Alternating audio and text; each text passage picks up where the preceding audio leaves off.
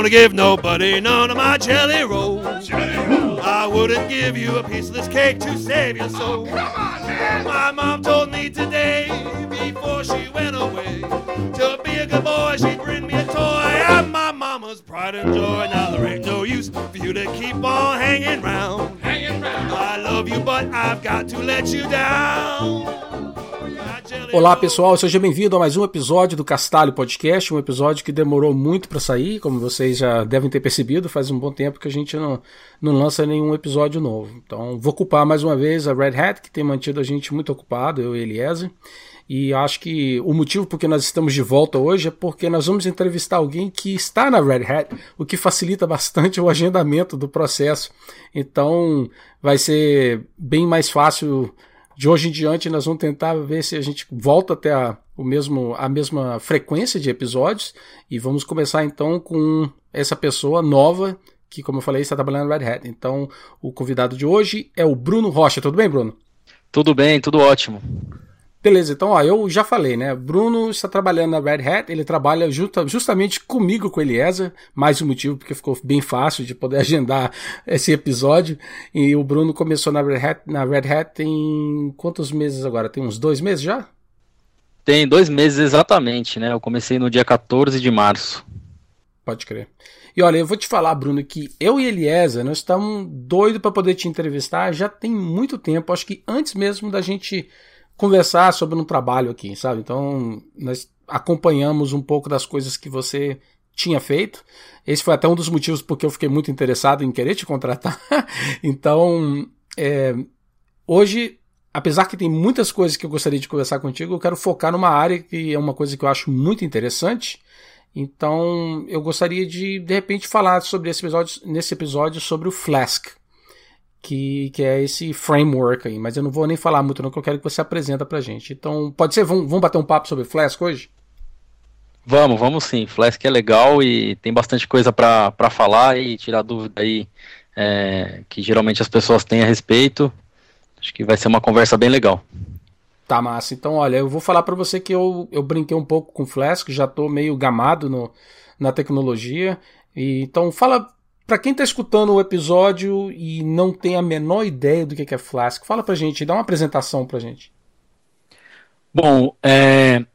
o Flask é um dos frameworks do Python, né? Python é uma dessas linguagens de programação que tem mais framework do que componentes da própria linguagem. Então, é... a gente tem exemplos aí de Python, Java, que tem uma montanha de, de frameworks para desenvolvimento web. E o Flask é um dos que ganharam destaque, né? A gente sabe que o, o Django aí é o, a, a, o framework web preferido aí do, da comunidade Python em geral. É, existem alguns outros nomes aí que a gente é, ouve muito falar. E o Flask veio com uma proposta diferente, que é de ser um micro framework. Ou, ou seja, ele veio tirar um pouco daquela ideia de que o framework tem que ser uma ferramenta mágica que com apenas um, um, simples comando, um simples código resolve todos os seus problemas. E ao invés disso, trouxe a proposta de, de uma maneira fácil, simples, intuitiva, é, para que o desenvolvedor tenha mais contato com a arquitetura daquilo que ele está desenvolvendo. E de uma forma muito leve, é, fácil de manter, fácil de desenvolver e desenvolvida por uma equipe de, de desenvolvedores que são sensacionais, assim, tudo que, que fizeram. Então é isso, o, o Flask é um framework para desenvolvimento web, é, aplicativos, APIs, microserviços, e, e, tem sido aí o destaque é, do Python, na minha opinião, né, tem sido o destaque do Python aí nos últimos anos, é, para quem está mais interessado em, em, se envolver com a arquitetura do, do que está desenvolvendo mesmo, com a, as técnicas, as práticas, as boas práticas de engenharia do, do, do software. É e isso. Você é, você mencionou aí sobre o Django, né? Que eu vou até falar, você falou que ele é o rei dos frameworks, ele é o rei, ele é o King of the Django. Vou até fazer um trocadilho bem ruim aqui. É. King of the, é. the, King of the Jungle. Beleza. King Depois eu corto essa parte aí. mas, mas Bruno, é, me fala o seguinte, é, eu conheço o Django, eu já brinquei com ele, ainda, ainda mais assim, logo quando ele saiu, eu, eu brincava já com o Django. E não parte do meu dia a dia, mas é, como um hobby, uma, uma brincadeira, eu desenvolvi algumas coisinhas, eu cheguei a desenvolver até alguns projetos é, que chegaram até ter um pouco de uso na época que eu trabalhava com traduções, eu tinha um, um site chamado Polyglot e usava Django e tal, mas isso era antes da versão 1.0. Então muita coisa aconteceu desde então, e eu sempre escuto também o pessoal falar que Django ainda é o rei da, da, de, dessa área aí, né? O pessoal que mexe com Python e vai escolher algum framework, eles usam muito o Django. Eu gostaria de saber de você o seguinte: como é que você compararia o Flask com ele? Eu, eu sei que é, é, um micro framework, esse é o, o título né, do Flask, mas tem como você expandir um pouco mais e explicar para o pessoal que talvez conheçam o Django para saber assim qual a diferença entre eles? Tem, tem sim. Eu acho importante também dar uma apresentação do, do, do Django aí para quem não, não conhece, né? Para quem está ouvindo aí não sabe exatamente o que ele é. é o, o, existem alguns motivos para ele ser o, o, grande rei aí, o, o, King of the Django, como você mesmo mencionou. Achei bem legal esse trocadilho aí, porque o, o, ele é realmente o mais famoso, né? E, e, a comunidade Python investiu bastante em, em marketing, né, principalmente, né, desde o começo é, do, do projeto, e porque ele é focado na facilidade, né? Então, é, sempre você tem lá ferramentas, é o que a, a gente costuma chamar de full stack framework. Né? Então, a ideia é que dentro de um único pacote, né, uma única ferramenta, dentro de um único conjunto de padrões, você tenha tudo aquilo que você precisa para desenvolver do início ao fim. Então o Django resolve problema desde você fazer o deploy da sua aplicação, é, gerenciar o, a, o, as configurações, se conectar com os serviços externos, como por exemplo o gerenciador de filas, serviço de envio de e-mails, esse tipo de coisa. E ele também se conecta com vários bancos de dados, ele tem uma camada de acesso a dados já embutida. É, e a, a forma de que os desenvolvedores do Django é, decidiram desenvolvê-lo foi realmente utilizando a, o approach aí do, do full stack, ou seja, colocar tudo isso dentro de um único pacote, é a maior parte né, disso dentro de um único pacote, aonde o desenvolvedor vai lá, dá um install Django e tem tudo isso aí disponível para desenvolver. É, é muito bom, eu não vou dizer que o, que o Django é ruim, até porque eu trabalhei bastante tempo com, com ele, desenvolvi projetos grandes, é, portais com milhares de, de acessos e, e aprendi muita coisa com, com este framework.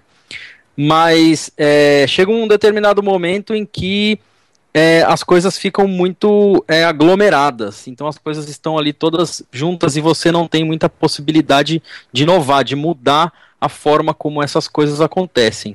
É, você não tem muita possibilidade de escolher é, as coisas do seu jeito, a, a, partir, obviamente que no começo, né, quem está começando a desenvolver, quem ainda não tem muito conhecimento com, com desenvolvimento web, prefere algo que te dê uma solução pronta. E isso é ótimo, muitas, é, inclusive startups de sucesso começaram e até hoje rodam com o Django, é, tendo ele como uma grande ferramenta mas isso tira um pouco daquela liberdade né, do arquiteto de software de tomar suas próprias decisões. Então, é, ele é muito bom, resolve muitos problemas, mas ele te deixa preso àquele formato. É, ele evoluiu bastante, você é, mencionou aí que na versão 1.0, né, que você usou, de lá para cá mudou muita coisa, obviamente, muita coisa melhorou. Recentemente teve melhorias na parte de banco de dados, é, data migrations, é, agora ele está começando a incluir as ferramentas de programação reativa, né, é, programação assíncrona, utilizando as coisas do, do Async.io inclusive. Então, eu acho que ele tem muito futuro dentro do, do Python. Eu acho que ele vai continuar sendo o rei da, da, da floresta aí por bastante tempo. Mas para quem está interessado nessa abordagem, né, de ser uma solução dentro de, um, de uma caixa que resolve um, grande parte dos problemas. Se a gente for comparar ele com o Flask, a gente pode dizer que o Flask ele é a base. É como o, Django tem lá um core dele, né, a base dele que tem os, os objetos principais ali para você desenvolver para a web, que são os objetos de comunicação com o servidor web. Request, response, trabalhar com sessions, trabalhar com a parte de segurança, automatizar alguns middlewares e digamos que o Flask ele é apenas essa base. Ele te oferece apenas esse core básico, de uma maneira muito fácil, muito simples de você entender o funcionamento. E os desenvolvedores do Flask criaram uma espécie de pattern, né, um padrão, para que a comunidade consiga criar é, de forma bem livre plugins, né, as extensões e, e os, os, blueprints, os módulos, para que se acoplem nesse core. E, e, uma coisa que é interessante é que o próprio core do Flask ele é muito flex, é, flexível. Então, ao invés de você ter que seguir uma estrutura, né, como é no, no, framework full stack, que você precisa colocar os arquivos em pastas específicas. Então, se você pegar o Django lá, tem uma pasta models, você tem que colocar os arquivos de modelos de dados lá dentro. O Flask ele já não te fala nada a respeito disso, mas ele tem extensões é, para cada tipo de banco de dados que você acopla nele e você mesmo decide aonde você vai querer colocar os arquivos, as configurações e, e, e todo o restante. Então ele te dá uma liberdade para você decidir como que vai ser o seu projeto de acordo com o seu conhecimento é, de arquitetura de, de software. É, óbvio que tem a contrapartida disso, que é você tem a responsabilidade de tomar a decisão correta, né? De tomar a decisão de colocar as coisas no local certo para que não te traga dor de cabeça no futuro. E, e, eu acredito que esse é um ponto que faz com que os dois frameworks fico, fiquem bem diferentes, né? Então é, é um ponto decisivo aí na escolha por um deles. As duas tecnologias são boas, mas essa questão de você tomar para si a responsabilidade de arquitetar é, as minúcias ali do, do, do, do software é, vai ter que ser pensada se você decidir ir para o lado do Flask. Óbvio que não é uma ciência muito difícil, porque o desenvolvedor, né, o Armin Honacher, que é um, um desenvolvedor do, do Flask, ele criou realmente uma estrutura muito bem desenhada, um design que, que dá para você entender e com o tempo você consegue modificar as coisas com uma grande facilidade. Então é isso, o Django é algo que alguém pensou antes para você como que é um software web mais ou menos que perfeito, assim, fechadinho para ele funcionar em diversas situações. O Flask é uma base muito bem estruturada, onde você vai ter que tomar suas próprias decisões de, de design. Acho que eu colocaria de uma forma resumida assim. É, olha, o comentário que eu posso fazer, que eu, eu concordo com tudo que você falou, né? Porque eu recentemente comecei a olhar o Flask. Eu não devo ter acho que, tipo assim, não tem nenhuma semana ainda. Então eu vi, eu vi algum vídeo, um, cara que estava falando, era tipo assim, uma introdução ao Flask. Então eu assisti esse vídeo. E depois eu também vi um outro vídeo, outro cara falando mais ou menos algo similar. E então a minha experiência com o Django comparado com o Flask é, é, mais ou menos o que você falou, que é tipo assim, né? O Django vem tudo já incluído. E já quando você começa a usar o Flask, por exemplo, se você quer ter alguma coisa para mexer com o banco de dados, você tem que instalar um, um plugin adicional, porque não vem por padrão, se eu não me engano, não vem um, uma coisa por padrão. Então você vai adicionando os pedacinhos que você quer, né? Então eu acho isso legal. Segundo, o lance que você mencionou de é, que o Flask você te dá toda a flexibilidade de falar, ó, você quer, pode organizar os seus arquivos, é, ter toda uma hierarquia com pastas e tudo mais diferentes, ou você pode ter tudo num, num arquivo só. Então, eu achei isso também bem interessante, essa flexibilidade, porque dependendo do que você quer fazer, de repente esse tipo de flexibilidade é perfeito para ti, né? E, e por último, uma coisa que eu achei assim bem mais fácil comparado com o Django, e eu não sei se melhorou, é o lance de criar as rotas, porque no Django antes você tem que criar as rotas, às vezes você tem que usar um regex, uma coisa assim para poder é, mapear, né? Você tem as entidades e você tem como você quer acessar as entidades e as, as páginas diferentes. E já no, no Flask é bem assim, é, você tem um decorator, você põe lá e você cria um o, o seu método para falar, olha, qualquer chamada que entra aqui na raiz do, do site vai para esse faz isso aqui e, e joga para essa página aqui pronto. Então é, é bem mais simples e explícito um, ah, de criar algo bem, é, com Flask. Eu achei que é bem mais rápido fazer um protótipo e, e gerar algum código no Flask do que o Django, que requer um pouco mais de, de planejamento e, e organização. É, realmente, é, algumas coisas no, no Django são bem é, conhecidas da comunidade, inclusive você citou as rotas, né? que no Flask elas são bem naturais, né? Que a gente pode dizer, você coloca lá o nome que você quer dar para aquele endpoint, simplesmente um barra contato, barra settings, e simplesmente você cria uma função e diz o que aquela função vai te apresentar naquele endpoint. Já no Django é, é, é, algo muito discutido que você precisa, antes de tudo, aprender a mexer com regular expressions para você criar uma rota bem feita, bem preparada. Não que o Flask não te dê essa possibilidade, né? Também tem como você utilizar o módulo lá de, de roteamento do, do Workzog, né? Que é o que está por baixo do Flask, para você criar rotas utilizando o regular expressions de uma maneira bem dinâmica. Mas não é o padrão. O padrão é o jeito mais natural. Já o Django, ele adota o, o, o, o contrário, né? É, eu acredito que recentemente isso tenha mudado, mas até o tempo em que eu trabalhei bastante com ele, você deveria saber um pouco mais de regular expressions para escrever um, um roteamento, e caso contrário, você teria que instalar uma extensão de terceiros para deixar aquilo mais natural, né? Então, realmente, isso daí é algo que dá um pouco de medo a quem começa a trabalhar com, com o Django, mas eu acho que é um, um dos únicos pontos assim que, que mostra a complexidade, e no Flask foi resolvido de maneira bem, bem natural. É, e outra, outra coisa, né, que você citou também, que eu acho bem interessante, é que no, no Flask você pode começar né, com um único arquivo, com 10 linhas de código, e você já tem um site, você já tem uma API funcionando. Por que, que isso é bom? Isso é bom para o aprendizado, né? Isso é bom para protótipo. E a partir daquelas 10 linhas de código, aos poucos você consegue ir compondo, você vai extraindo um pedacinho de código daqui outro dali, montando nos seus módulos, experimentando, até você chegar naquela estrutura que você quer. Então, é, para aprendizado, principalmente, eu indicaria para qualquer pessoa que vai começar, que não tem noção de como funciona desenvolvimento web, o Flask vai te dar um aprendizado muito mais rico, né? Porque vai te dar essa liberdade, não vai te esconder é, muitas coisas, né? Óbvio que as coisas mais básicas vão ficar abstraídas, mas as principais ali na comunicação da, da web, você vai ter um contato, né? Muito mais, é, muito mais fácil. Então é, é bem interessante isso do, do Flask também. Acho que é, é, é o que a gente estava falando, tem as vantagens e as desvantagens, hoje eu particularmente vejo mais vantagens, obviamente porque eu já tenho alguma experiência, né? Então isso cai um pouco naquela coisa do, do desenvolvedor querer assumir esse compromisso é, de tomar conta dessas coisas, né? Então, para que pessoal que, que escutar esse episódio e ficar um pouco mais interessado em mexer com o Flask, fala para mim, então, vou fazer duas perguntas. Uma é, qual é o recurso que você fala assim, olha, se você vai escolher uma ferramenta esse é o recurso do Flask que, que é o campeão, que é o melhor que tem, você não vai encontrar nada melhor. Tem um recurso assim?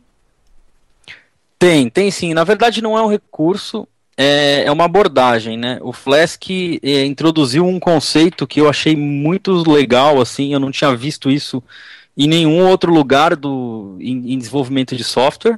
É, a princípio, é uma das coisas que a, as pessoas têm mais dificuldade de entender não tanto pela complexidade, porque é uma solução simples, mas as pessoas têm uma dificuldade de entender o propósito, que são os chamados blueprints. Né? Blueprint é um, um esboço, né? um esboço de, de projeto né? na, na linguagem de, de engenharia. E o, o Flask, os desenvolvedores do Flask trouxeram isso para dentro do framework. Então, quando você vai criar um novo módulo dentro do seu aplicativo, você não cria o módulo, você cria o blueprint desse módulo. Ou seja, você cria um projeto que ele vai passar a ser o módulo a partir do momento que você acoplar. E, e a maneira como isso foi feito dá uma flexibilidade gigantesca. Você consegue reaproveitar o seu aplicativo em, em, diversos projetos. Então você passa a pensar realmente de forma é, bem separada. Assim, você separa os conceitos em, em pequenos blueprints e, e você tem é, peças para você compor. Então, é, é bastante complicado é, explicar o conceito de blueprint sem um recurso visual, né, para desenhar, fazer ali os, o, os gráficos é, mostrando essa, essas ligações. Mas é, é, um conceito que eu acho sensacional, muito simples, né? Aquelas soluções que você fala, isso é muito simples, como que eu não pensei é, nisso antes? E o, e o Flask traz isso e quem consegue compreender, entender o propósito daquilo, se apaixona por essa ideia e acaba levando para as outras coisas que, que acaba fazendo. Então eu acho que esse é, é, um dos melhores recursos que, que tem no Flask, com toda certeza. Olha, eu na, nessa minha experimentação com o Flask, eu já até brinquei com o Blueprint e criei algo usando ele já. Estou assim começando a apreciar um pouco, até por causa que uma das umas vantagens que eu estou vendo, não sei se eu estou correto ou não, mas uma das vantagens que eu estou vendo é que eu posso então desacoplar a lógica de, de como que eu quero lidar com chamadas web Tá? Então, tipo assim, alguém vai interagir com o meu aplicativo usando somente o browser, mas eu posso desacoplar também como que é que as pessoas vão interagir com esse site como um serviço usando um REST API, que eu acho que os blue, eu posso usar um blueprint para cada e, e assim é, é, bem mais fácil para mim separar a lógica dos, dos dois é, das, do tipo de interface que eu quero é, providenciar para os usuários. Me parece que o blueprint vai me ajudar a fazer isso. Mas eu, eu achei bem interessante. É, exato, e além disso ele também separa os recursos, né? Quando a gente fala em recursos, a gente está falando em templates, arquivos estáticos, é, pasta de mídia, onde você salva os seus uploads. Então, você consegue para cada blueprint separar esses conceitos. Isso, isso para mim, em, em, alguns projetos, foi muito importante para eu conseguir mapear as unidades de disco, até que cada módulo do sistema iria utilizar de uma maneira bem fácil, né, bem, bem tranquila. Então, é, eu aconselho quem, quem começar a mexer com Flask, depois que você entender o funcionamento do framework, cair de cabeça no blueprint e entender essa solução para já começar a utilizar, né? Começar a desenvolver o seu código dentro dessa arquitetura de blueprint. É, um, é, uma, é uma grande sacada, assim, que, que vale a pena entender, mesmo que você não vá desenvolver com Flask, vale a pena entender o conceito por trás do blueprint para aplicar em qualquer outro projeto. Eu, eu, é, muito, é muito interessante. Então, eu perguntei para você o que, que era a, o recurso, né, a sacada maior. E tem alguma coisa que te enche o saco, que você fala assim, putz, isso aqui é um saco, cara. Isso é a pior coisa que tem do Flask. Olha, na verdade tem. Tem duas coisas que enchem o saco no Flask. Uma delas é técnica e a outra delas é tem a ver com a estrutura de desenvolvimento do, do framework. É, acontece que o Flask ele está embaixo de uma organização que é gerida por uma única pessoa, né? Então a gente sabe que esses é, existem esses problemas em alguns projetos de, de software é, quando você tem organizações assim, né? Então uma única pessoa responsável por aquele projeto é o cabeça do projeto e as pessoas que estão em volta, né? Existe uma comunidade de desenvolvimento bastante ativa. Eu acredito que hoje tenha entre 20 ou 30 pessoas envolvidas, mas a gente sabe que tem uma pessoa que é responsável por tomar essas decisões e isso torna o processo um pouco lento. Se você for hoje no Flask, no, no repositório, der uma olhada nos releases, é, muita gente até questiona, né? Será que o Flask está abandonado? Será que o projeto deixou de evoluir? Porque faz muito tempo que não é lançada uma versão, né? A versão utilizada hoje em produção em vários sites é a versão 0 é, não está ainda na, na versão 1.0, entendeu? Ainda não tem uma versão, um release fechado assim do Flask, não porque esse código não existe, não esteja testado, mas porque a pessoa que encabeça o projeto, apesar de ser um programador genial, é, ele não, não coloca muito esforço em cima dessa questão do, dos lançamentos, da expectativa da comunidade. Então, o Flask falta um pouco de um guarda-chuva ali em cima dele. Ano passado teve uma iniciativa para isso, que foi o MetaFlask, né? Inclusive eu participei, dei várias sugestões. A ideia era criar uma espécie de fundação, mas que não fosse uma fundação oficial, fosse só um repositório onde as pessoas pudessem votar as coisas e registrar, né? Onde, por exemplo, se você cria um aplicativo para o Flask, você poder ir até lá e falar assim, olha, eu criei, quero registrar ele quero que a comunidade olhe e diga se isso aqui é bom, quais são as vantagens, e, e fique algo um pouco mais é, estruturado. Então, esse, isso é uma coisa que me incomoda bastante no Flask, que tem mais a ver com a filosofia de desenvolvimento.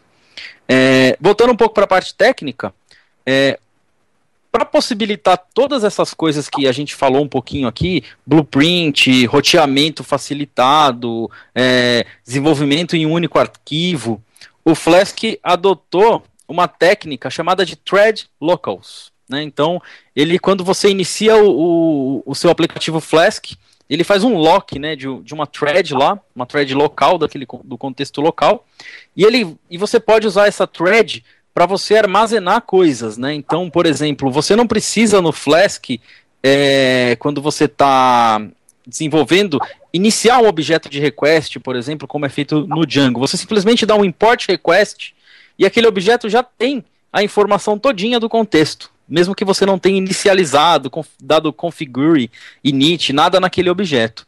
E você consegue ter um objeto que ele consegue trafegar entre uh, os módulos do, do sistema, né, vamos dizer assim, entre as sessões, é, levando informação, né? Então ele, essa thread local, ela facilita muito a vida, possibilita que as coisas sejam fáceis, mas quando a gente entrou nessa era de programação assíncrona, que na verdade o estouro da programação assíncrona, que surgiu com o Node.js não tem tantos anos assim, as pessoas começaram a questionar: será que o Flask vai suportar é, programação assíncrona? Vai suportar é, não fazer request bloqueante? Isso de fato é algo que é um pouquinho difícil de implementar. Não é impossível, já existem extensões, existem forks, técnicas que você pode usar. Mas é seguro dizer que se você desenvolver um aplicativo em Flask hoje, né, um, um, um módulo lá, um endpoint, é, mesmo que você pense utilizando a, a, ideia de programação assíncrona, quando você colocar ele no, no, web server, hoje ele não vai funcionar de maneira assíncrona por causa dessa thread local. Então isso é algo que precisa ser resolvido. Não, me parece que não é difícil de resolver, mas é aquilo que eu estava falando. Falta essa figura de um guarda-chuva que tome as decisões para chegar num acordo e falar, olha, isso vai ser resolvido dessa maneira, a gente vai assumir esses riscos. Então, essas são duas, duas coisas aí que o Flask tem de, de defeito, né?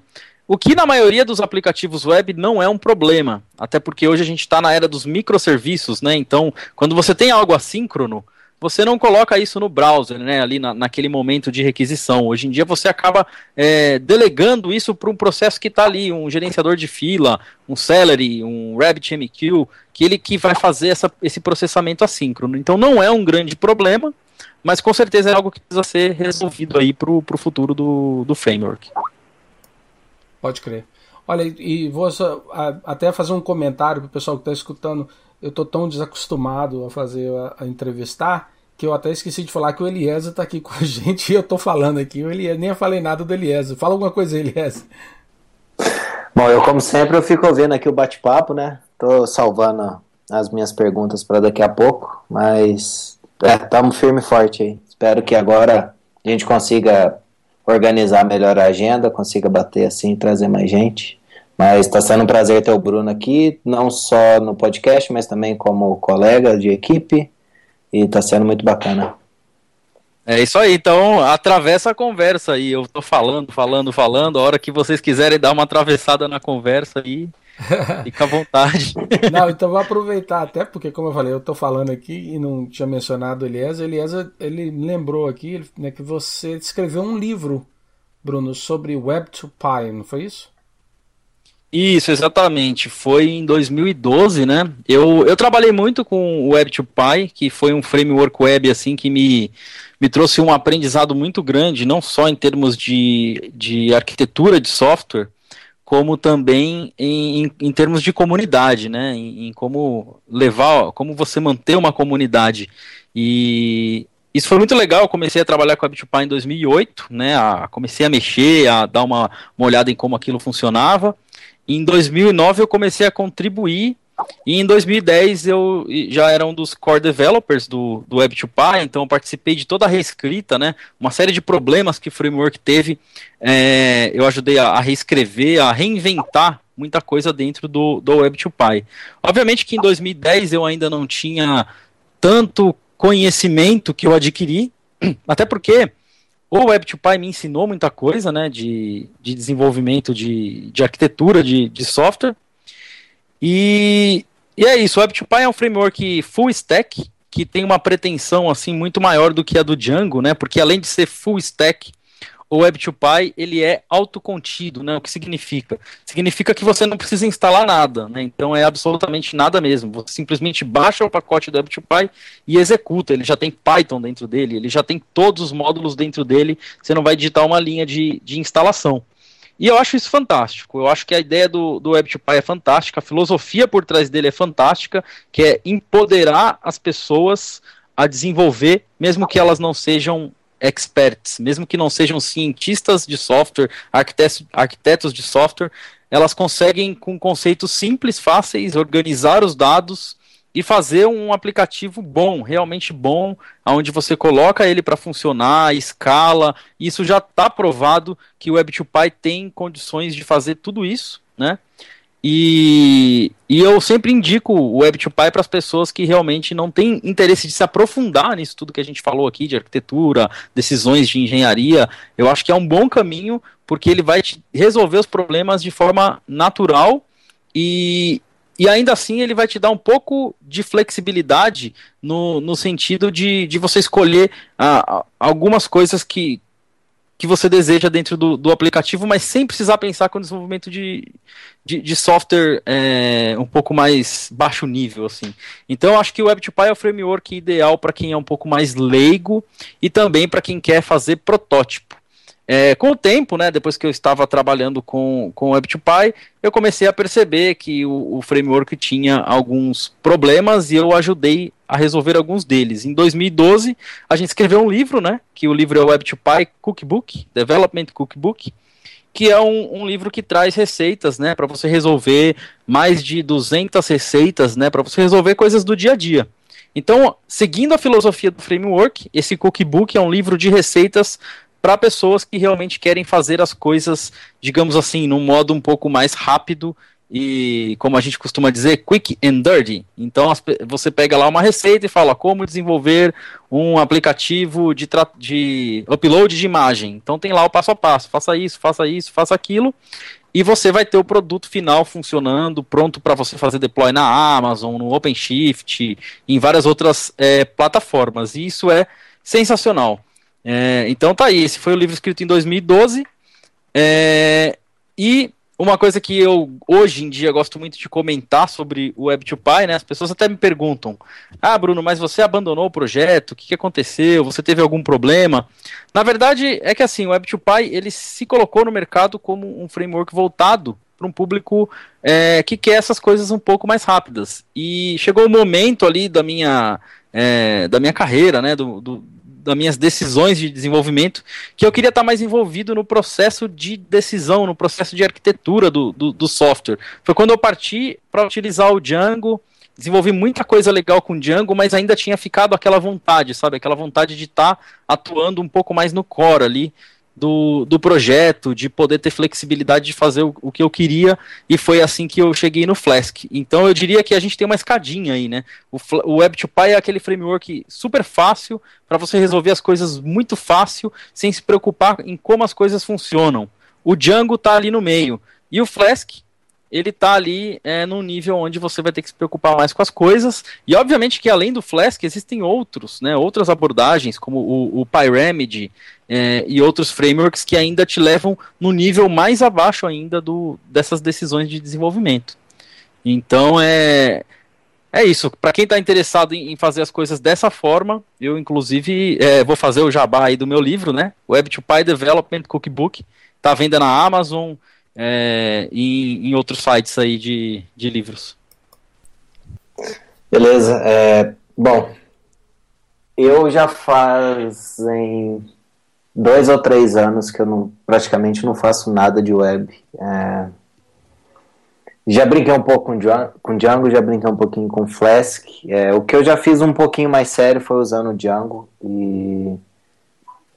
Bom, eu, eu, acredito que o Flask e o Django são boas ferramentas. A, a, questão é, como todo bom desenvolvedor, é uma coisa que eu acho que até já comentei aqui no, no Castalho, você deve conhecer o máximo possível de ferramentas e de, de forma que você consiga ter a decisão certa na hora de usar um projeto. Às vezes, dependendo do projeto, o que o Django te oferece vai ser mais rápido, às vezes o que o Flask te oferece vai ser melhor para aquele tipo de projeto. Então, não existe nenhuma bala de prata, acho que nenhuma linguagem, nenhum framework, nem nada é uma, uma bala de prata. E como o Bruno mesmo ressaltou aqui, você tem que saber os pontos fortes e ver se é, os pontos fortes vai estar mais de acordo com o que você precisa. Bom, a gente falou bastante de desenvolvimento web e eu gostaria de aproveitar e mudar um pouco o assunto É, vou contar uma historinha aqui rapidinho, para quem não sabe, eu conheci o Bruno, a gente participou de um evento aqui em Lavras. O Bruno veio dar palestra aqui, junto com o Thiago Avelino e o Renzo. O Cássio Botaro, que estava organizando, né? São todas pessoas aí que quem participa da comunidade Python vai reconhecer os nomes. E a partir daí eu criei uma, uma certa amizade com o Bruno e acabou que no mesmo ano isso foi no começo do ano, em fevereiro, e acabou que no mesmo ano, lá por volta de outubro, foi a Python Brasil, se eu não me engano, foi a 10. Agora foi é a 12. É a Python Brasil 10 em Porto de Galinhas, né? Isso. Aí a é. gente acabou fechando um, um, um apartamento lá, né, para ficar. E foi aí que eu conheci um pouquinho mais o Bruno, assim, como pessoa, e uma curiosidade que, que eu não sei se todo mundo sabe, mas já deve saber se segue ele nas redes sociais, é que ele é vegano, ou seja, não consome nada que seja de animal. Então, eu gostaria de aproveitar a oportunidade e saber um pouquinho mais a respeito disso. O que que você tem, assim, para contar pra gente em termos de... Se é difícil, porque, bom, no meu caso, eu gosto de, de comer carne, essas coisas, que eu tenho certeza que você não, não gosta. Então, qual que é a dificuldade, assim, para você, sendo que, em tese, esse é o, o pessoal sendo carnívoro, é o, o, modo mais difundido, assim, que a gente tem. O que, que você tem para falar para a gente a respeito do, do veganismo? É, é, bom, acho que inicialmente eu vou explicar, obviamente, né, o que, que é ser vegano. É, é, muita gente confunde, né? Pensa que veganismo é uma dieta, né? Tipo, ah, você tem uma dieta vegana, você é, não pode comer carne, você não pode comer leite. E na verdade não é isso, né? O veganismo ele não é uma dieta, né? Não tem nada a ver com alimentação. O veganismo é um posicionamento pessoal, é, nem diria se é um posicionamento pe pessoal, isso é meio polêmico dizer se, se é um posicionamento ético, pessoal ou político, eu hoje em dia prefiro dizer que é um posicionamento político, né? Porque é, é uma decisão política que você faz, algo que você coloca como prioridade na sua vida. E o que, que significa isso? Significa que em determinado momento da minha vida, né? Eu já era vegetariano desde criança, é, sempre rejeitei as coisas relacionadas à, à carne, mas eu consumia os outros produtos, tipo leite, ovos e, e, essas coisas, porque eu não tinha conhecimento, né? Eu não sabia para dizer a verdade, eu não sabia o que era. Quando eu comia alguma coisa, era uma comida, era um queijo, né? Então, é, isso foi um, um, eufemismo, né? Tipo, você deu um nome para aquela coisa, queijo, só que o que está por trás daquele queijo, na verdade, é uma outra coisa. E a partir do momento que eu conheci, né, que eu soube, eu, eu fui dar uma estudada, li alguns livros que, que me ajudaram a chegar nessas conclusões, e, e eu trouxe isso para como prioridade, assim, na minha forma de tomar as minhas decisões, as minhas escolhas.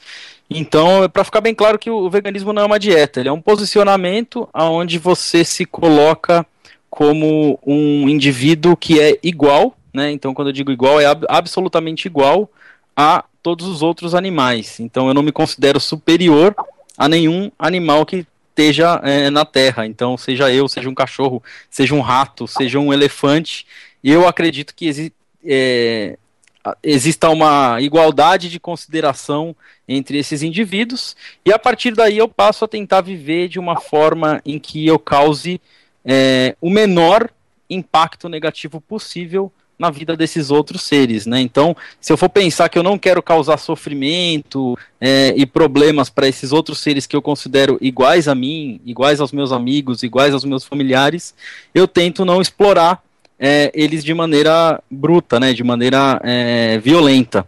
E aí entra a indústria do leite, a indústria do queijo, a indústria dos ovos, a indústria da carne, que é uma indústria baseada na exploração animal, né? Então, o veganismo é isso, é você tirar esse conceito de que você tem o direito de explorar um animal na sua vida, e aí você faz aquilo que você consegue fazer e aquilo que você tem condições de fazer. Então você começa a escolher os produtos que você consome, começa a escolher as comidas que você come, é, o sapato que você usa, você verifica se lá não tem couro, se não tem pele animal, se a cola do sapato não foi utilizado enzima animal para ser fabricado. Então você pode ir num nível mais básico, assim, mais base dessa decisão E aí isso é, obviamente acontece com o tempo, né? Você vai aprendendo que cada coisinha tem um impacto gigante, assim, um, um produto causa um grande impacto não só na vida, né, na, daquele indivíduo animal, mas também na, nas questões ambientais e, e de sustentabilidade, né, para você conseguir manter todo esse consumo.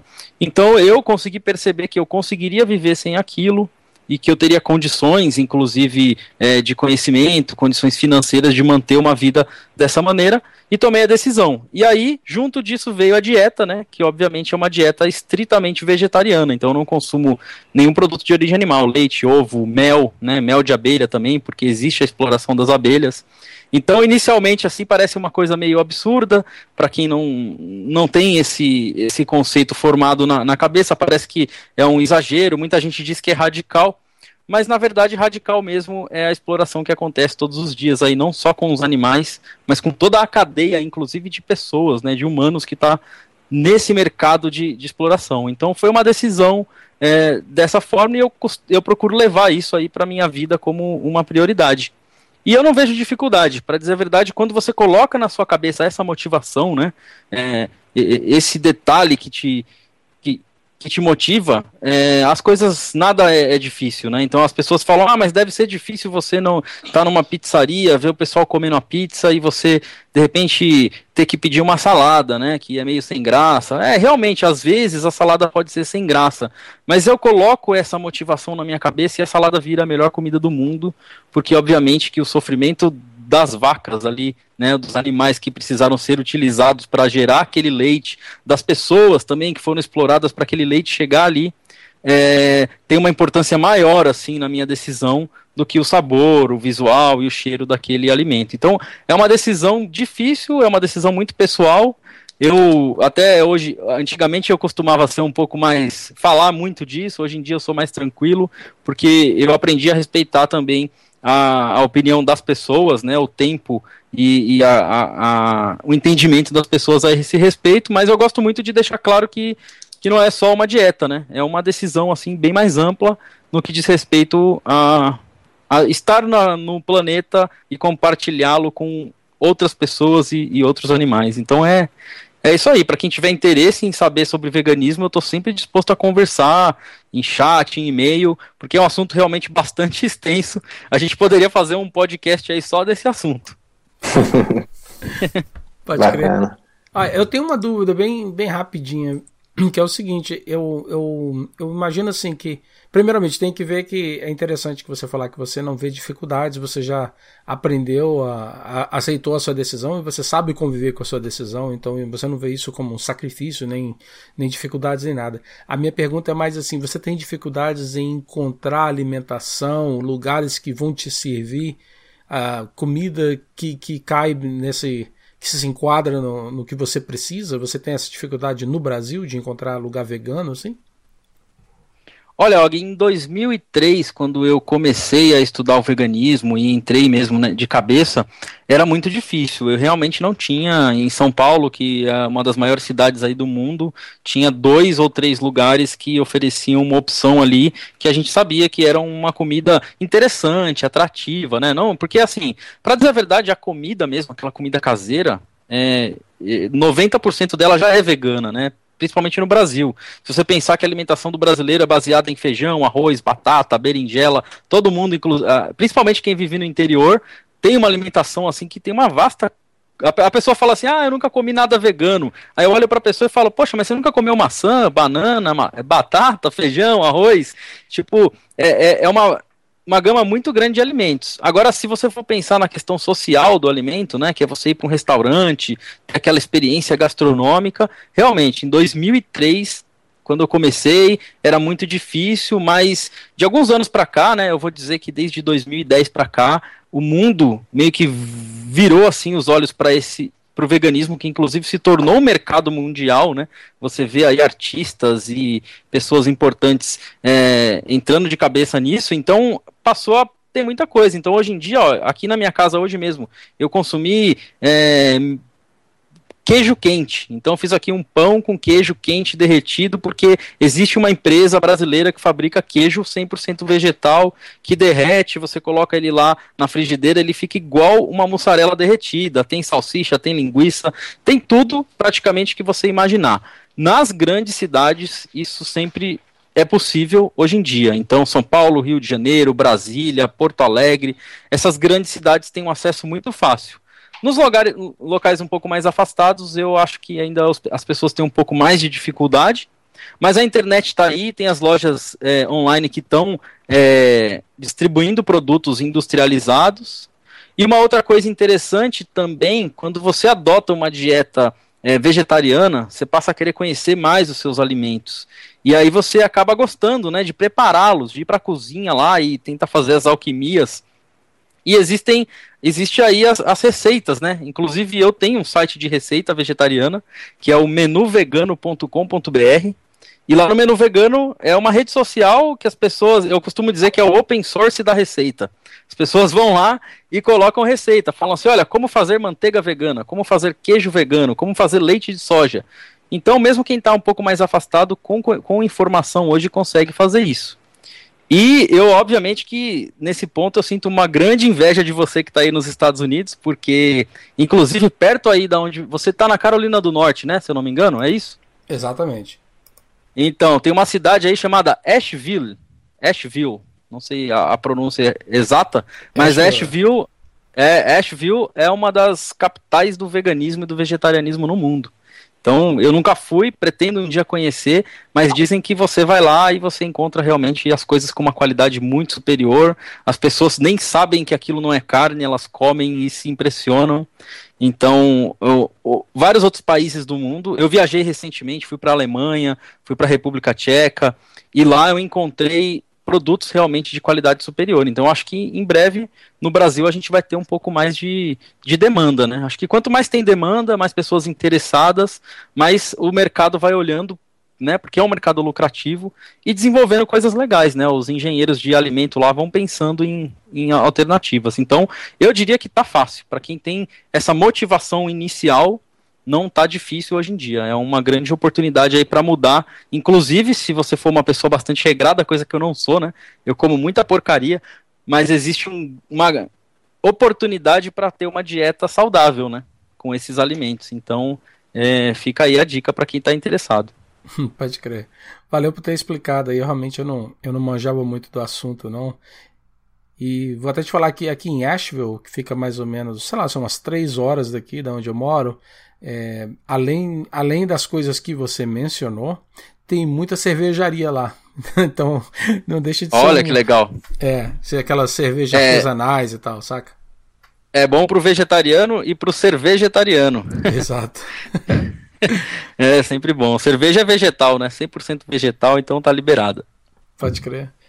Olha, Bruno, então olha só, geralmente nós é, terminamos o nosso episódio com o top 5, né, onde a gente conversa sobre tipo de música, filmes e livros e coisas assim que, que você curtiu, que te formou, né? Que você fala assim, olha, esse livro foi uma coisa que marcou minha vida, esse filme é uma coisa que eu lembro até hoje e tal. Mas eu estava conversando com Eliesa e nós decidimos o seguinte: nós gostaríamos de convidar você para voltar para um outro episódio porque eu ainda gostaria de conversar com você sobre suas viagens pelo exterior, tá? Que você viajou. Legal. Você recentemente se casou também.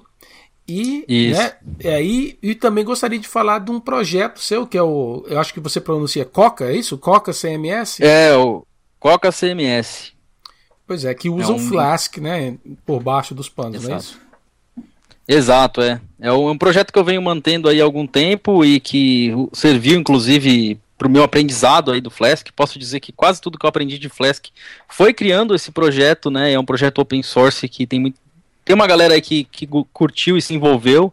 E, e é feito em Flask, é, uma, é um projeto legal para quem quer entrar aí no, no Flask e colaborar com o open source e ir lá no GitHub lá, dar uma estrelinha, forcar ele e, e, e colaborar.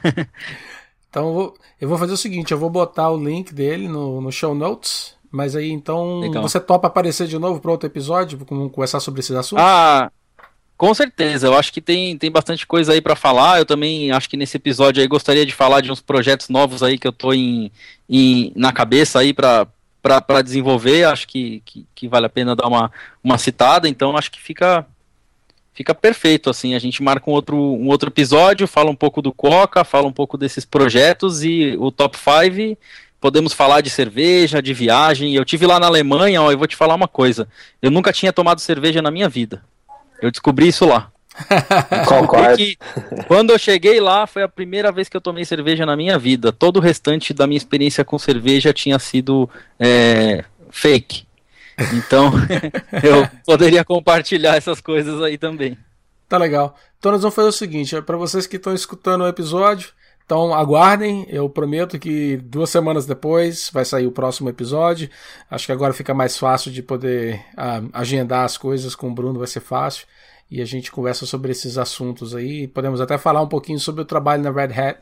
Se alguém tiver algum interesse, tiver alguma dúvida, pode mandar as perguntas pra gente, manda pergunta pro Bruno e de repente a gente responde. É, eu acho que é legal também, você tocou, acho que esse assunto vai ser legal no próximo episódio, porque eu venho do desenvolvimento web, tive muita experiência com desenvolvimento focado para API, para web, passei ali pelo Data Science, né? Tive um pouquinho de, de vivência com Data Science e agora estou entrando em algo totalmente novo e que eu estou fascinado, que é a engenharia de qualidade. Estou aprendendo e estou ficando louco pelo negócio. Então, acho que dá para compartilhar um pouco desse meu entusiasmo aí com o pessoal que muita gente nem conhece essa área da, da do, do, desenvolvimento de software e é, é uma coisa que a gente pode falar também.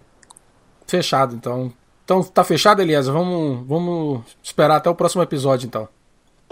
Tá fechado. É, Bruno, muito obrigado por tudo. É, pessoal, foi bom estar de volta. É, vamos ver se agora, como disse, a agenda nossa consegue bater mais vezes. É, obrigado, Og. Bom, prometo para todo mundo aí que eu vou falar um pouquinho mais. Espero que vocês não fiquem tão irritados ouvindo minha voz. E até o próximo episódio.